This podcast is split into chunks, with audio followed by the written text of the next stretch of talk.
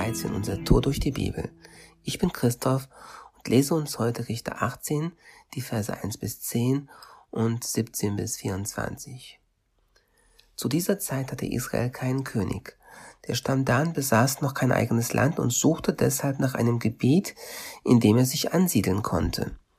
In Zora und Eshtaol wählten die Daniter aus ihren Sippen fünf bewährte Soldaten aus und schickten sie los, um das Land auszukundschaften. Die Männer zogen durch das Gebirge Ephraim und kamen zu Michas Haus. Als sie dort übernachteten, fiel ihnen der Levit durch seinen Dialekt auf. Sie gingen zu ihm und fragten, wie bist du hierher gekommen? Was machst du hier? Der junge Mann erzählte ihnen seine Geschichte. Micha hat mich angestellt, sagte er. Ich bin sein Priester.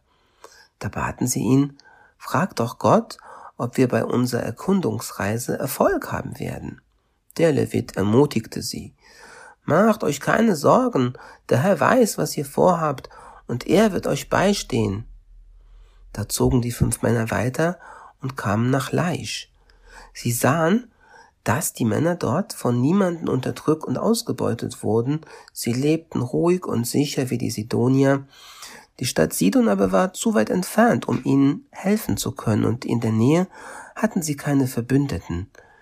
Die fünf Kundschafter kehrten zu ihrem Stamm nach Zora und Eschtaol zurück, wo man sie schon gespannt erwartete. Lasst uns in den Kampf ziehen, riefen sie. Wir haben ein ausgezeichnetes Gebiet gefunden. Was steht ihr noch herum? Schnell, wir wollen aufbrechen und zuschlagen. Die Bewohner dort sind auf keinen Angriff vorbereitet. Es ist ein großes und fruchtbares Gebiet. Dort wächst einfach alles, was ihr euch vorstellen könnt. Gott schenkt euch dieses Land. In den nächsten sechs Versen brechen die Leute aus Dan schließlich mit 600 Mann auf und kommen in das Haus Michas und seines levitischen Priesters. Und weiter in Vers 17 dann. Als dann der Levit zu ihnen hinausging, schlichen sich die fünf in das Heiligtum und stahlen die Götzenstatue, die anderen Figuren und das Priestergewand. Der Levit aber sah sie damit herauskommen und rief, was soll das? Sei still, gaben sie zurück. Komm mit und werde unser Ratgeber und Priester. Bei uns bist du Priester für einen ganzen israelitischen Stamm. Das ist doch viel besser als nur für eine Familie. Da wurde das Herz des Priesters froh. Und er nahm die Götzenstatue, die anderen Figuren und das Gewand und schloss sich den Danitern an. Dann brachen sie auf, ihre Frauen und Kinder, ihr Vieh und alles Wertvolle, was sie besaßen, stellten sie an die Spitze des Zuges. Sie hatten sich schon ein ganzes Stück vom Haus entfernt, bis Micha endlich seine Nachbarn zusammengerufen und die Verfolgung aufgenommen hatte. Als sie nahe genug an die Fliehenden herangekommen waren, schrien sie ihnen nach. Die Daniter drehten sich um und riefen Micha zu, Was ist los? Was willst du mit all den Leuten? Er sagte, Meine Götter, die ich gemacht habe, habt ihr mir weggenommen und den Priester dazu und seid weggezogen. Was bleibt mir da noch? Die Geschichte Micha und sein Priester, die schon im vorherigen Kapitel gestartet hat, könnte man zusammenfassen unter der Überschrift pragmatischer Glaube. Das heißt, man tut das, was Erfolg verspricht und zu funktionieren scheint, ungeachtet dessen, was Gott geoffenbart hat und was wirklich seinem Willen entspricht.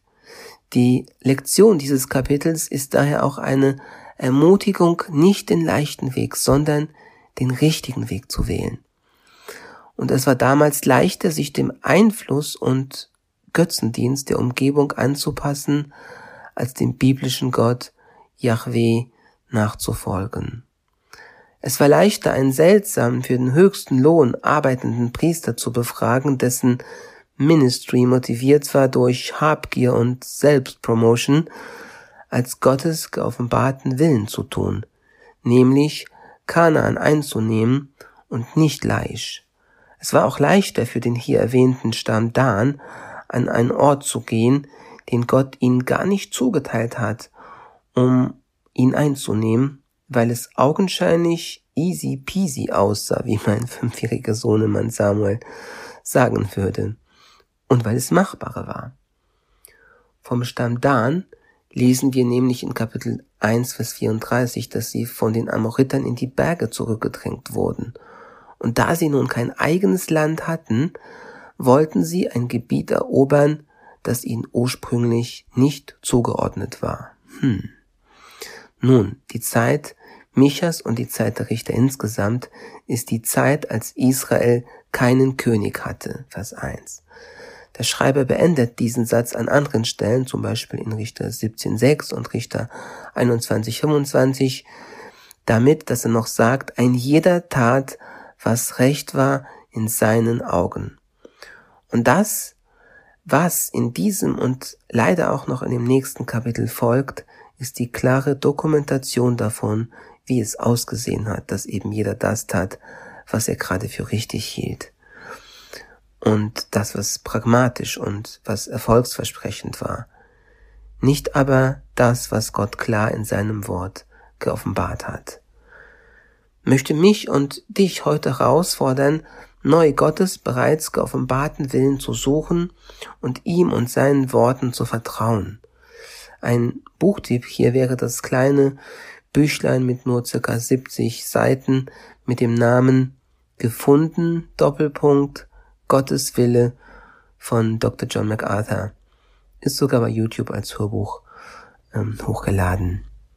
Schließlich zeigt dieses Kapitel uns auch noch, was das Resultat einer menschengemachten Religion beziehungsweise eines pragmatischen, jedoch nicht auf Gottes Wort gegründeten Glaubens ist. In Vers 24 sagt Micha diesen fast schon lustigen, aber auch traurigen Satz, meine Götter, die ich gemacht hab, hatte, habt ihr mir weggenommen und den Priester dazu und seid weggezogen.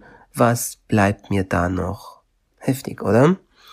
Er baute sich sein eigenes Lebens- und Glaubenshaus, hat seinem Altar einen Götzen zugefügt, dann ein Ephod und sogar noch einen levitischen Priester und dachte sich, jetzt muss doch mein Leben gelingen. Hör mal den O-Ton Michas aus Richter 17.